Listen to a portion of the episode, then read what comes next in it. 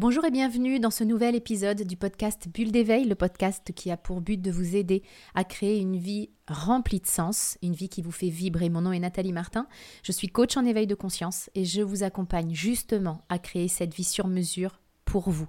Je mettrai dans la description qui accompagne ce podcast tous les détails pour en savoir plus sur le comment nous pouvons travailler ensemble pour créer une vie qui vous fait vibrer. Comment apprendre à dire non sans culpabiliser? C'est une question que l'on me pose très souvent. Pourquoi? Parce que beaucoup de personnes n'arrivent pas à dire non, et si à un moment donné elles s'autorisent à le faire, elles ressentent tout le poids de la culpabilité.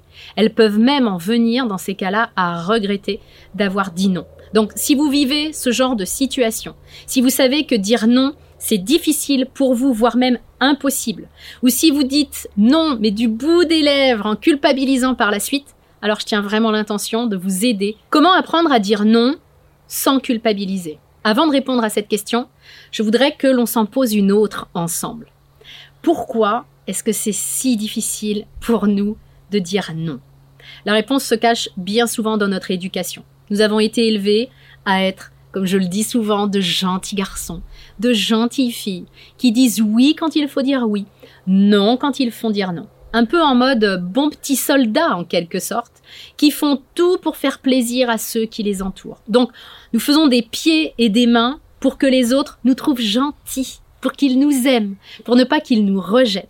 Et ça fait qu'on a peur de leur réaction si jamais on leur dit non, si jamais on les contrarie. Nous vivons avec ce besoin énorme que les autres nous aiment, avec cette peur de leur jugement. Et c'est ça qui fait que nous n'osons pas dire non. Nous n'osons pas nous affirmer. Nous n'osons pas assumer nos choix, nos envies et nos besoins. J'ai donc envie de vous donner une méthode, un process que vous pourrez appliquer lorsque vous aurez envie de dire non. Je veux vous aider à le faire avec le maximum de facilité possible. Alors remettons un peu de contexte en prenant un exemple. Vous êtes tranquille dans votre vie et là, un de vos proches vous fait une demande. Il a besoin d'un service un gros service.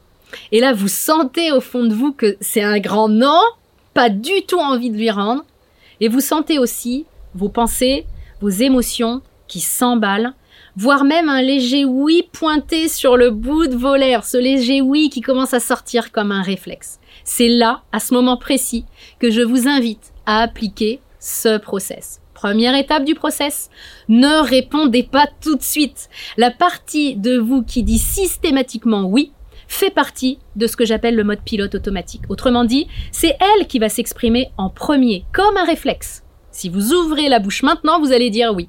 Prenez donc le temps de respirer, voire demander un temps de réflexion avant de donner une réponse pour désamorcer ce mode réflexe dont vous ne voulez plus. Étape 2, identifier à quoi vous dites non en disant oui? Comme nous l'avons vu, votre réflexe va sans doute être de dire oui à la demande de l'autre. Sauf qu'en faisant ça, vous dites non à autre chose. Prenons un exemple, je suis fatiguée de ma semaine, je n'ai qu'une envie, c'est de rester au calme, de me poser, de ne rien faire. Et là, un de mes proches m'appelle pour me demander s'il peut passer. Si je lui dis oui pour être sympa, pour ne pas qu'il pense que je l'aime pas, ou tout autre blabla que je me raconte, ben, je dis non en même temps à autre chose. Je dis non à mon besoin de me poser, par exemple. Je dis non au fait de me prioriser et de prioriser mon énergie. Je dis non au fait de répondre à mes besoins. Et c'est important vraiment de l'identifier pour savoir ce que je mets dans la balance. Si je dis oui à la demande de l'autre, je dis non à mes propres besoins. Et là ensuite, je peux me demander si je suis OK avec ça. Parce que parfois, je le suis parce que je pourrais prioriser mes besoins à un autre moment, mais parfois, je ne le suis pas du tout et c'est important d'en prendre conscience. Identifier à quoi vous dites non quand vous dites oui à l'autre. Étape 3, regardez le cadeau qui se cache derrière le non. Ce qui rend difficile le fait de dire non, c'est qu'on se raconte que dire non à l'autre, c'est mal. Si je dis non à mon enfant, il ne va plus m'aimer ou il va être complètement frustré, le pauvre petit chéri. Quand on est là-dedans, on ne voit qu'une face de la médaille. Et dire non, clairement, c'est une médaille qui, comme toute médaille, a deux faces. Alors d'un côté, effectivement, en disant non, la personne qui me faisait une demande risque d'être déçue, vexée, elle risque même de m'en vouloir, de penser que je suis pas sympa, je risque de le regretter, je risque de culpabiliser. C'est un côté de cette expérience de dire non, mais c'est pas le seul, et c'est seulement, c'est souvent le, le seul que je vois d'ailleurs. Sauf que si je vais regarder de l'autre côté, alors je peux voir tous les avantages à dire non, les avantages pour moi, mais pour l'autre personne aussi. Et cette question est hyper importante à se poser pour s'enlever la culpabilité. Quels sont les bénéfices pour moi et pour les autres de dire non? Cette question, elle est contre-intuitive, je le sais, parce qu'on croit qu'il n'y a pas de bénéfices. en même temps, cette question mérite vraiment d'être posée et surtout répondue.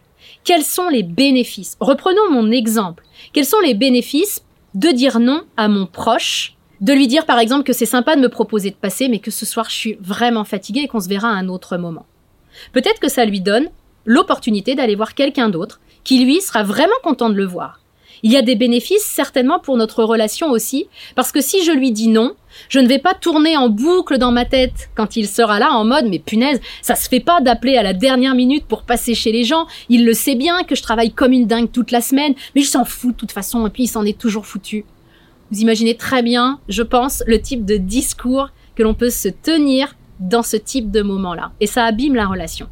Ça l'abîme juste parce que je n'ai pas réussi à dire non à l'autre.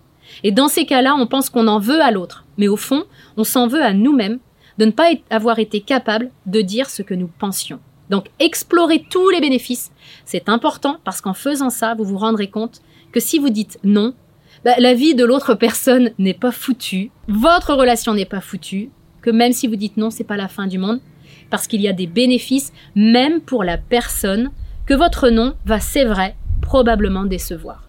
Étape 4, ne cherchez pas à vous justifier. Une de mes premières coachs me disait non est une phrase complète. Et franchement, on n'a pas du tout été élevé de cette manière-là. On pense qu'on doit toujours tout justifier. Donc on s'en mange dans des un an parce que quitte à inventer que notre grand-mère elle est morte pour la dixième fois. Parce que on en vient là en fait. Pour se justifier, on peut raconter des choses fausses, on peut exagérer, voire même se victimiser complètement en mode ah ben c'est pas de ma faute, c'est parce que vous pourrez sortir de ça en arrêtant de vous justifier. Le simple fait que vous ressentiez le besoin de dire non est suffisant pour le dire. Vous avez le droit. Et vous avez d'autant plus le droit que vous avez vu tout à l'heure, dans l'étape 3, que même celui à qui vous dites non va en retirer des bénéfices. Maintenant, je vais vous mettre en garde sur deux points. Je vous ai donné un process en quatre étapes pour réussir à dire non sans culpabiliser. 1. Ne pas répondre en mode pilote automatique. 2. Identifier à quoi vous dites non quand vous dites oui. 3. Lister les bénéfices de votre non pour vous et pour les autres personnes impliquées. Et 4. Ne pas vous justifier. Ma mise en garde pour vous maintenant, elle est double.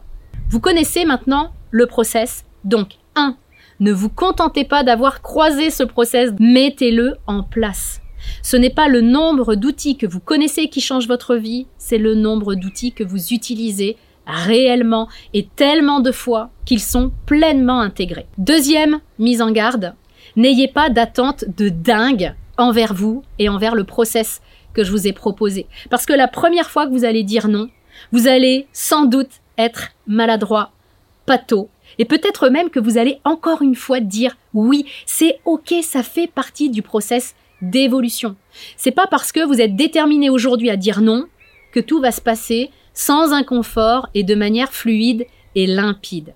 La seule chose que vous ayez à faire, c'est de pratiquer, pratiquer et pratiquer encore. Commencez par de petits noms sans conséquence et vous verrez de vous-même que vous serez bientôt capable de dire non sans cligner les yeux et sans avoir mal au ventre. Et c'est toute l'intention que je tiens pour vous. Vous l'avez compris, quand vous dites oui aux autres, c'est à vous que vous dites non la plupart du temps.